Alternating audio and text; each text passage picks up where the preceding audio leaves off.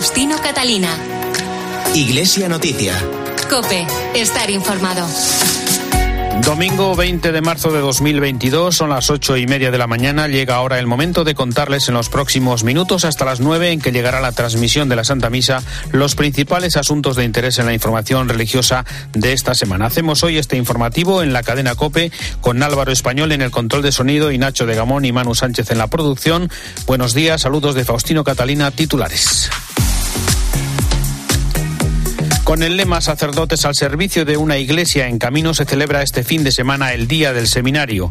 Recordaremos los datos del informe FOESA de Cáritas Española sobre las comunidades autónomas de Madrid y Canarias que constatan el aumento de los afectados por la pobreza a causa de la pandemia. Con la vista en Ucrania les contaremos la conversación del Papa Francisco con el patriarca ortodoxo ruso Kirill, la misa que celebró el cardenal Parolín y también el anuncio de que Francisco consagrará el próximo viernes Rusia y Ucrania al Inmaculado Corazón de María.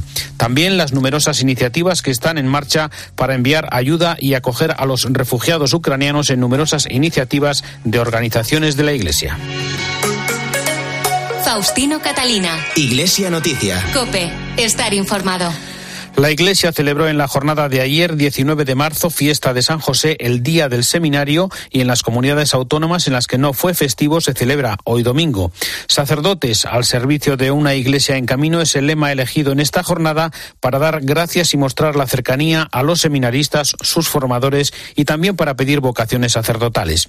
Un lema que se inspira en el proceso sinodal que vive la Iglesia para recordar que los sacerdotes no han sido llamados para estar solos y que el seminario les la importancia de la comunidad y la necesidad de vivir una sana fraternidad. Lo recuerda así el arzobispo de Barcelona, el cardenal Juan José Omella. Aunque quisiéramos más vocaciones en el ministerio ordenado para atender la creciente demanda de atención espiritual, debemos pensar que con la ayuda de Dios cada vocación está llamada a ser un don para la Iglesia y para el mundo.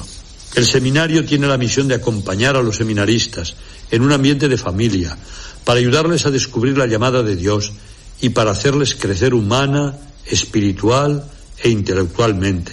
Orad a Dios para que haga crecer el número de las vocaciones sacerdotales y para que muestre la belleza de servir a Jesús en esta vocación. Oremos todos por nuestros seminaristas y por los sacerdotes que los acompañan. Cada seminarista se prepara para darse a Dios y servir a los hombres, sobre todo los más necesitados de nuestra sociedad. Según los datos de la Subcomisión Episcopal para los Seminarios, hay actualmente 1.028 seminaristas mayores en el curso 2021-2022, mientras han sido 125 los ordenados y 218 los nuevos ingresos. Mientras tanto, en los seminarios menores hay 811 alumnos con 165 ingresos. Manuel Torralba nació en Tafalla hace 27 años, se graduó en medicina y decidió ingresar en el seminario. Está en tercer curso y es uno de los seis seminaristas que tiene la Archidiócesis de Pamplona Tudela. Bueno, a las 7 de la mañana, tres cuartos de hora de oración y después ya hacemos laudes y, y misa. Desayunamos y toda la mañana tenemos de clases. Por la tarde siempre sacamos un hueco para echar un partido de fútbol o bueno algo de deporte y bueno dependiendo del día pues tenemos una charla de formación del rector o bueno alguna cosa distinta con la que ya cerramos el día y a dormir. Teodomiro Ortega tiene 20 años. Está actualmente en tercer curso en el Seminario Metropolitano de Sevilla. Mi experiencia es bien curiosa porque yo desde chico siempre estuve en una familia pues de fe que practicaba con asiduidad, ¿no? De pequeño me llevaban a la parroquia y yo pues siempre tenía esa cercanía con, con el Señor. Si bien nunca quise ser monaguillo porque me daba vergüenza que me vieran. A los 10 años sentí una alegría muy grande, algo que me llegaba por dentro, y sentí una voz que me decía, tú, Pacura. Y en ese momento lo vi claro. El Señor quería que yo fuese sacerdote. Se lo dije a mis padres y ellos, a pesar de que yo soy hijo único, se lo tomaron muy bien. Es más, con alegría y me animaron a decírselo a mi sacerdote, a mi párroco en ese momento, para que yo se lo dijera.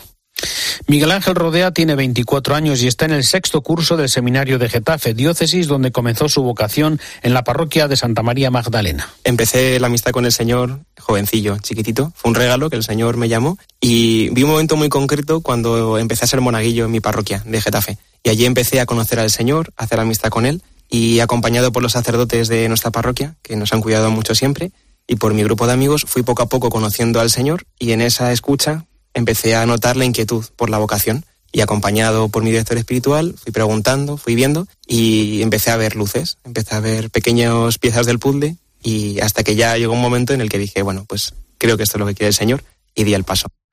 También en el sexto curso del seminario de Getafe está ahora Javier Vacas, de 35 años, músico de vocación hasta los 29. La verdad es que conocí la vocación como muy pequeñito, ¿no? A los, pues tendría 10 años, 10, 11 años, en unas convivencias en el cole al que iba, empecé como a descubrir que yo también quería participar de esa felicidad, ¿no? Pero el Señor como que me ha ido buscando durante todos estos años, ¿no? Y hasta los 29 no entré al seminario. Tuve una época pues como alejado de la iglesia y he experimentado también muy fuerte como el Señor pues misteriosamente me ha guiado, ¿no? Pues a veces, pues sin tener como una base, pues alguien que te apoye, ¿no? Una parroquia, pues he experimentado como el Señor también te busca constantemente, ¿no? Y gracias a Dios, pues siempre el Señor pues ha ido colocando también pues personas, ¿no? Que pues que luego te han ido guiando, ¿no? Según los datos del último informe FOESA de Cáritas Española, el 29% de los canarios están en una situación de desventaja importante tras la pandemia. Además, el desempleo total familiar se ha duplicado y el riesgo de sufrir algún trastorno o enfermedad de salud mental se ha multiplicado.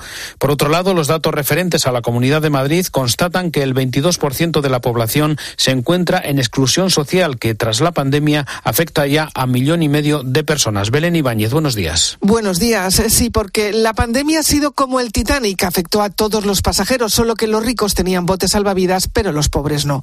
La situación de exclusión social va más allá de la pobreza económica, es un déficit de educación, de salud, de acceso a una documentación o la soledad. Hay trabajos muy precarios que no permiten salir de esa situación y además hay un serio problema con la brecha digital. ¿Cómo se le puede pedir a una persona que apenas tiene para comer que tenga acceso a Internet? Raúl Flores es el secretario de Estudios de Cáritas. No se puede acceder a veces a elementos educativos o formativos, a elementos de búsqueda de empleo, a elementos de a, ir a una, a una administración y acceder a una prestación social. Reclamamos que esa brecha digital se reduzca y en cualquier caso reclamamos puertas no digitales para que todas las familias puedan acceder a pedir las cosas que necesitan ante la administración pública. Simona es rumana, vivía con normalidad junto a su marido, ella en el servicio doméstico y en, en la hostelería.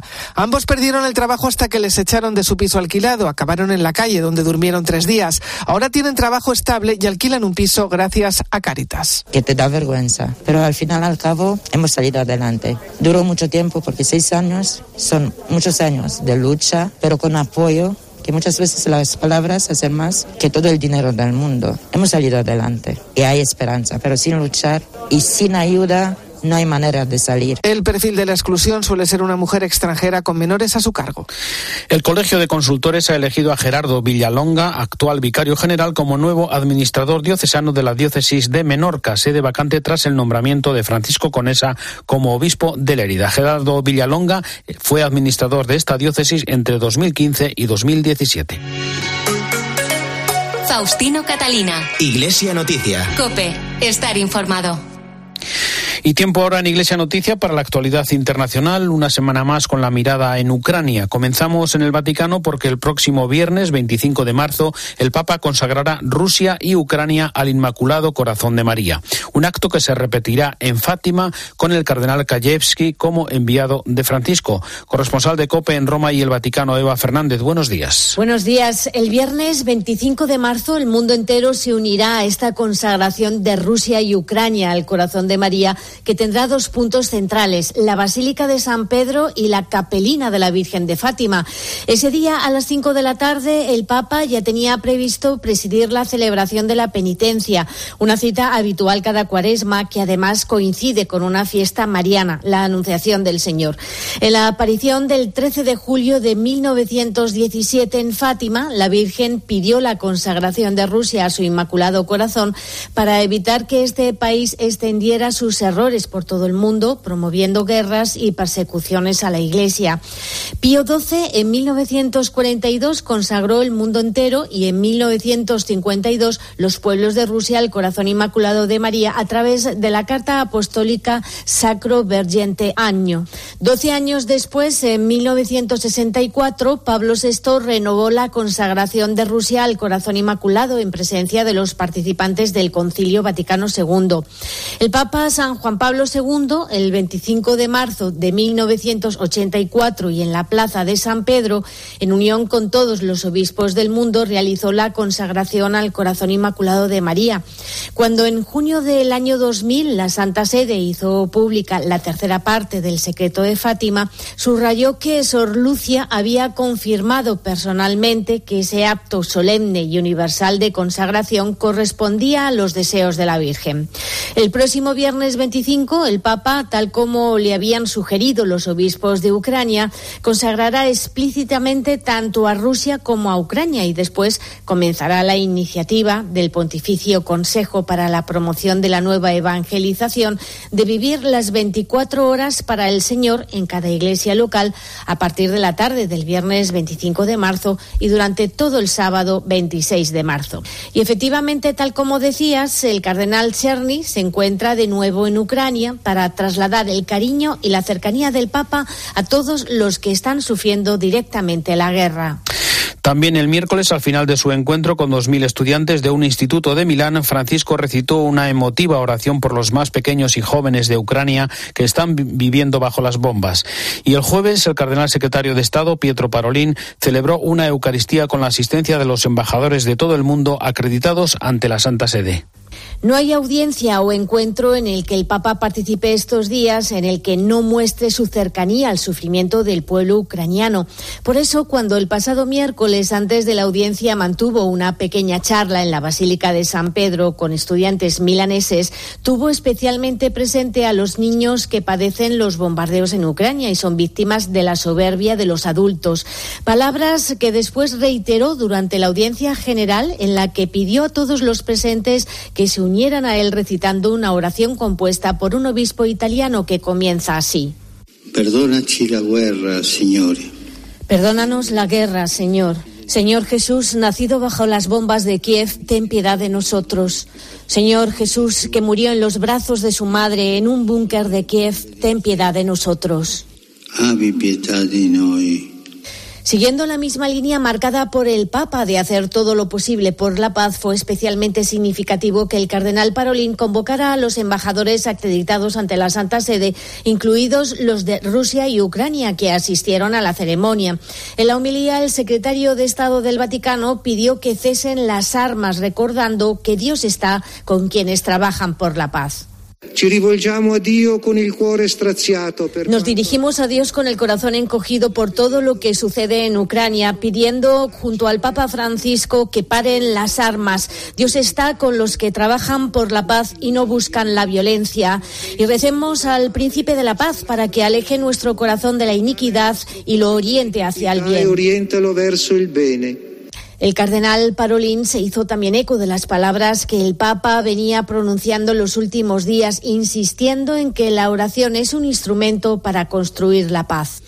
Pues también esta semana el Papa Francisco mantuvo concretamente el jueves un encuentro a través de videoconferencia con el patriarca de la Iglesia Ortodoxa rusa, Kirill.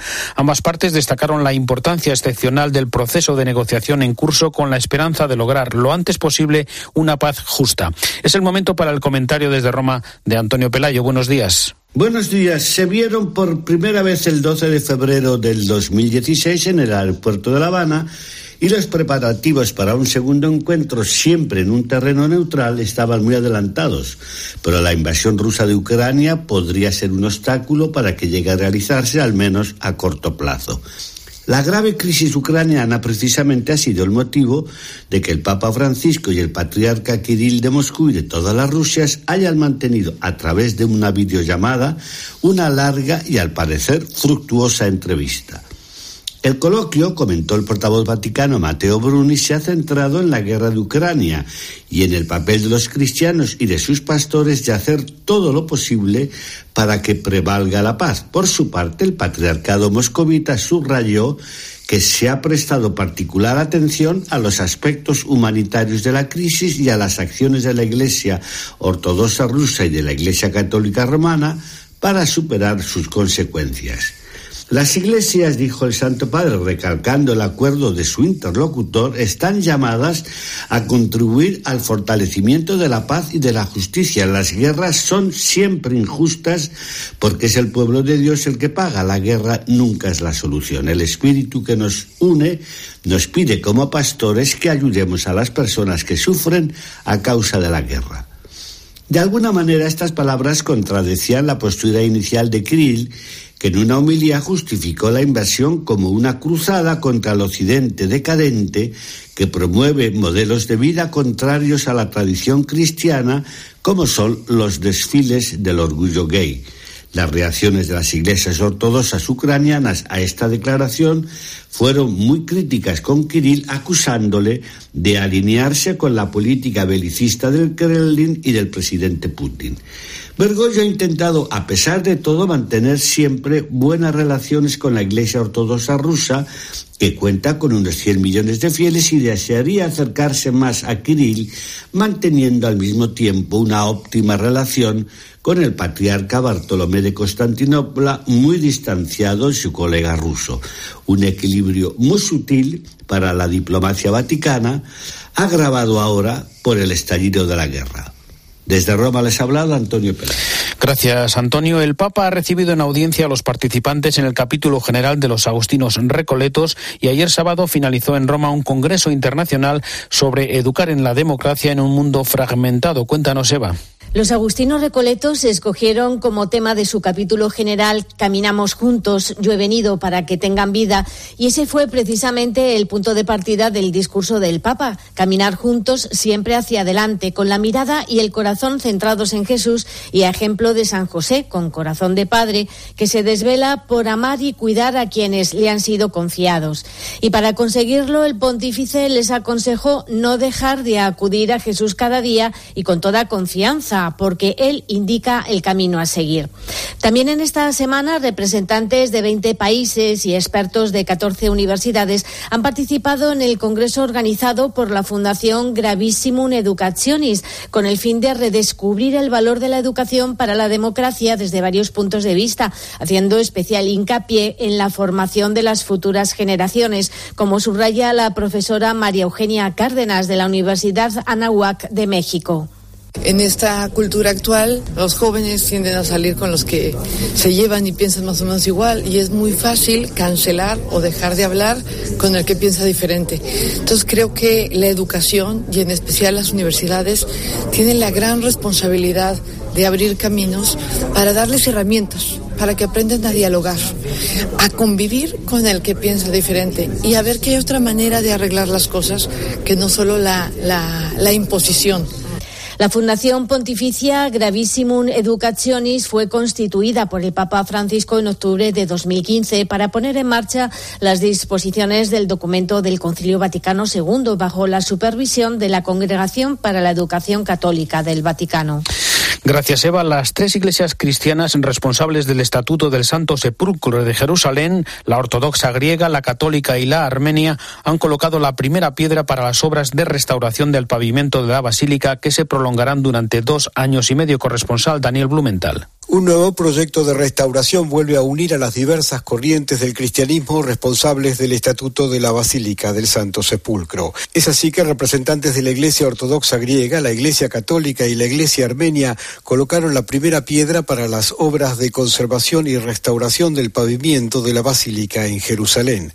Seis años atrás y bajo los auspicios del Patriarcado Ortodoxo griego se habían realizado trabajos de restauración en la ermita de la tumba de Cristo. Al comenzar las tareas, dijo el custodio de Tierra Santa, el padre Francesco Patton, que la pandemia había retrasado los proyectos en el Santo Sepulcro y que ahora la cooperación en los trabajos de restauración adquiere un significado diferente porque este es el lugar donde Jesús se convirtió en la piedra angular de la iglesia.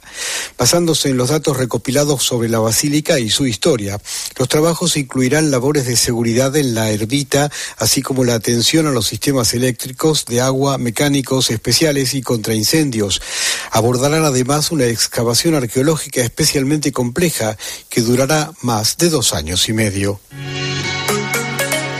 Faustino Catalina. Iglesia Noticia. Cope. Estar informado. Volvemos a la actualidad en España y nos detenemos ahora en contarles algunas iniciativas de instituciones y organismos de la Iglesia en la acogida a los refugiados que salen de Ucrania. Nos vamos en primer lugar hasta Extremadura. Cope Mérida, Fabián Vázquez. Las tres diócesis extremeñas han dispuesto 33 casas parroquiales para acoger a refugiados ucranianos y además hay 51 plazas en otros espacios, como por ejemplo el seminario de la diócesis de Plasencia, la casa de la Congregación de las Misioneras del Divino Maestro en Moraleja y perteneciente a la diócesis de Coria Cáceres o el antiguo convento de Santa Teresa de Badajoz. Ayuda que no se queda aquí porque desde la Fundación Remar, con varias tiendas en Extremadura, están recibiendo a mucha gente que quiere ayudar. Nos lo ha contado en Cope José Beltrán, que es coordinador de voluntarios. Nosotros aquí en, en Extremadura tenemos, tanto en Badajoz como en Cáceres, pues tiendas en las que acude la gente a preguntar cómo puede poner su granito de arena. Cada uno pone y aporta lo que buenamente puede, ¿no? Además, a través de Cáritas Diocesanas se han recaudado ya más de 75.000 euros en Extremadura y siguen llegando sin cesar las aportaciones de los extremeños. Solo la diócesis de Plasencia ya ha realizado un primer envío de 30.000 euros a favor de Ucrania, aunque esta crisis de refugiados también está dejando otras historias, como la de la familia de Mariam. Él tiene 17 años, es ucraniano y reside en Plasencia con una familia de acogida desde hace una década. Estudia en el Santísima Trinidad y ahora, con la invasión, han recibido en la capital del Jerte también a su hermano de 14 años y a su hermana mayor, que tiene dos hijos. Su familia está desesperada porque quieren que todos los menores estén en el mismo centro educativo y la Junta no lo permite. Denuncian que los niños tienen terrores nocturnos, no saben español y quieren que estén todos juntos porque Marian es el bastón de todos. Pese a la petición del Ministerio para que sea flexible con estos casos, de momento solo han recibido portazos del gobierno autonómico. Desde Extremadura viajamos hasta la comunidad aragonesa con las iniciativas que nos cuenta Enrique Pérez desde COPE Zaragoza. Buenos días. Buenos días. Tanto Cáritas en Aragón como las distintas diócesis aragonesas están volcando en ayudar a los refugiados ucranianos que van llegando a esta comunidad. El caso más reciente lo tenemos en Tarazona, cuyo obispado ha puesto a disposición de los 60 refugiados que han llegado a este municipio zaragozano las instalaciones del seminario para acogerlos. Monseñor Eusebio Hernández es el obispo de Tarazona. De aquí enseguida hemos prestado todos los servicios del seminario tienen viven en unas habitaciones yo diría muy buenas eh, calefacción baño tienen ducha servicio completo bueno pues ahí viven ellos yo creo que han descansado y han descansado bien según me acaban de decir y bueno pues están felices y no saben no saben más que decir gracias gracias gracias este grupo de refugiados que ha llegado a Tarazona está compuesto por mujeres, niños, adolescentes y tres hombres. Hay una importante labor ahora por delante para ayudarles en su integración y en los trámites que haya que realizar. Van a estar aquí en el seminario el tiempo que sea necesario. Hemos ya dispuesto grupos de atención, también algunas personas que saben ucraniano están con ellos. Don Eusebio ha destacado ante los micrófonos de COPE la importancia de la colaboración entre las instituciones para remar, dice, en la misma dirección y conseguir los medicamentos, alimentos y dinero que sea necesario para poder ayudar a estas personas. También en Murcia se multiplican las iniciativas para llevar ayuda y recoger refugiados como las de la Universidad Católica que nos cuenta Paula Pascual. Buenos días. ¿Qué tal? Buenos días. Son muchas las iniciativas solidarias. Por ejemplo, la Universidad Católica de Murcia ha creado la Plataforma por la Paz. Tiene dos objetivos. Por un lado, enviar material de primera necesidad a Ucrania y por otro, trasladar a la región a refugiados ucranianos y ofrecerles toda la ayuda que necesiten. Ya ha salido el primer convoy solidario de la Universidad Católica de Murcia, pero no va a ser el único. Lo decía la presidenta de esta nueva plataforma por la paz de la UCAM, María Mendoza. Pues llevamos ropa, alimentos, todo tipo de productos para bebés. No va a ser el único camión que lancemos, puesto que el otro día nos contactaron de la diócesis de Kiev, el obispo de Kiev directamente eh, pidiéndonos pues, pues, que podamos ayudarles a ellos. ¿no? Entonces, el próximo camión pues irá directo a Ucrania. Este convoy solidario no vuelve con las manos vacías. Va a trasladar a más de 40 refugiados a la región de Murcia. Muchos de ellos son deportistas con quienes la UCAM ha contactado a través del Comité Olímpico. Lo ha contado el presidente de la Universidad Católica, José Luis Mendoza. Van a venir atletas olímpicos con su familia a los que nosotros vamos a acoger para que aquí tengan la ayuda que necesitan. Ya han llegado a la región de Murcia más de 700 refugiados. Entre ellos, por ejemplo, se encuentran siete mujeres, tres adultas y cuatro niñas que han sido acogidas por la parroquia del Espíritu Santo de Espinardo en la ciudad de Murcia. La comunidad parroquial les está ayudando en todo lo que necesitan. También Valencia se moviliza desde sus colegios y parroquias, como nos cuenta Vicente Orgaz. La diócesis de Valencia se está volcando en la ayuda a refugiados que llegan desde Ucrania. El arzobispado ha puesto a disposición de la administración un antiguo monasterio en Torrent con capacidad para acoger a 40 personas de forma provisional. Hasta el momento son ya nueve los refugiados que se alojan en el mismo. Además, Caritas está condicionando más de una decena de viviendas propias o cedidas por algunas parroquias para poder realizar en ellas el acompañamiento de las familias que pueden ser derivadas allí por el gobierno valenciano. Y también las parroquias de la diócesis, así como numerosos colegios diocesanos, se han implicado con la ayuda a las familias ucranianas desplazadas por la guerra. Un ejemplo solidario lo han ofrecido los alumnos del colegio parroquial Marqués de Dos Aguas de Vétera, que han formado una cadena humana para trasladar cajas repletas de productos de primera necesidad desde la parroquia hasta el ayuntamiento de esta localidad. Y cerramos este recorrido en Castilla y León. Carolina Tabanera, buenos días. La Iglesia de Castilla y León se vuelca con el pueblo ucraniano. Lo hacen en buena medida a través de Cáritas Diocesana. En Ávila se preparan para poder acoger a los refugiados, aceptando la propuesta de los padres Paules Cáritas firmará con ellos un convenio de cesión del convento que los religiosos poseen en la capital abulense. Además, en Burgos, la archidiócesis se moviliza para realizar una ayuda organizada y eficiente. Se aboga por ayudas económicas sobre las aportaciones materiales. Se ha habilitado para ello un número de cuenta, al igual, por ejemplo, que en Valladolid. Gunter es coordinador de Cáritas. Más allá de, ofrecer eh, techo, que es muy importante, muy necesario, lo que, lo que quiere la Iglesia es ser hogar, ser comunidad que acoge que facilita una red social, pues también vamos a necesitar eh, pues, pues algo fundamental, que son personas, que son voluntarios y voluntarias que apoyen eh, pues en lo educativo, en el apoyo escolar, en el mm. aprendizaje de idioma, en ayudar a moverse por, por toda esta ciudad que es desconocida para, para ellos. Volcados con el pueblo ucraniano, también en la provincia de León, con propuestas de ayuda, también desde Azorga y Ponferrada. Palencia pone a su disposición de inicio los dos seminarios, el menor y el mayor. En Salamanca Caritas coordina toda la ayuda que llega desde los particulares una colecta extraordinaria en Segovia y viviendas a disposición de los refugiados a propuesta de la diócesis de Osma Soria. Cáritas Diocesana en Zamora va a elaborar, está haciéndolo ya, un censo de familias que ofrezcan espacios para la acogida de migrantes en sus hogares o en otros inmuebles. Les contamos también que la mezquita de Córdoba cerró su balance del año 2021 con más de 750.000 visitantes, lo que supone un incremento de más de un 58% que el año anterior. Este monumento, uno de los más visitados de España permaneció cerrado a las visitas turísticas 81 días. Y no dejamos Córdoba porque se ultiman los preparativos para el encuentro sinodal diocesano con los fieles y parroquias a la petición hecha por el Papa Francisco Natividad Gavira. Buenos días. Buenos días. El gran encuentro sinodal diocesano reunirá a mil personas procedentes de todas las realidades eclesiales, grupos y parroquias de Córdoba, en la que será una gran expresión de fe y una revisión de nuestra Iglesia. Un encuentro para mostrar que la Iglesia está viva, como explica Monseñor Demetrio Fernández, obispo Vivir una experiencia de iglesia, la iglesia católica en Córdoba, que es ciudad y provincia de Córdoba, está viva. Está viva en sus jóvenes, en sus niños, en los adultos, en las familias, en los grupos, en las comunidades, en las parroquias, en las hermandades. Está viva. Cuatro itinerarios y 16 líneas de trabajo permitirán el sábado próximo poner en común aquello que los católicos cordobeses piden a la Iglesia y por otra parte pueden cambiar para impulsar su vida comunitaria, parroquial o familiar. El anuncio de Cristo, la educación, el acompañamiento y la presencia en la vida pública representan presentan la materia prima para una jornada reflexiva y dinámica. María José Muñoz es la coordinadora del itinerario de presencia en la vida pública. me parece que es una idea exportar a otros ámbitos que no, es muy común descender a eso, a preguntarnos a cada uno de nosotros. Mientras se desarrolla el gran encuentro sinodal diocesano, la octava marcha misionera se pondrá en camino al Colegio Trinidad, donde se celebra un signo de confluencia para una iglesia decidida a caminar junta.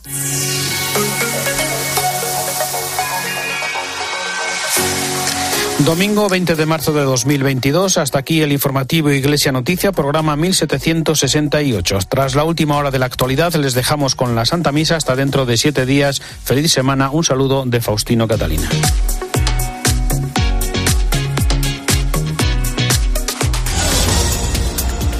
Buenos días. El mundo rural sale hoy a las calles de Madrid. Los convocantes esperan que se reúnan hasta 200.000 personas. La manifestación arranca a las 11 de la mañana desde el Ministerio de Agricultura para terminar en el de Transición Ecológica.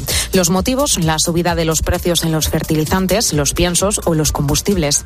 El precio de los carburantes también es la causa del paro del sector de los transportes que hoy afronta su séptimo día de huelga. Además, te cuento que Argelia llama a consultas a su embajador en España. Un toque de atención tras el giro histórico del gobierno sobre el Sáhara Occidental. El Ejecutivo mantiene que el cambio fue informado, aunque desde Argel lo niegan. Y seguimos también mirando a Ucrania, donde Rusia ha vuelto a lanzar misiles hipersónicos. Continúan los ataques en territorios cercanos a la OTAN, los últimos a 100 kilómetros de la frontera con Rumanía. Mañana lunes, reunión en Bruselas para pactar un nuevo envío de armas a Ucrania. Tienes más información en cope.es y ahora te quedas con la Santa Misa.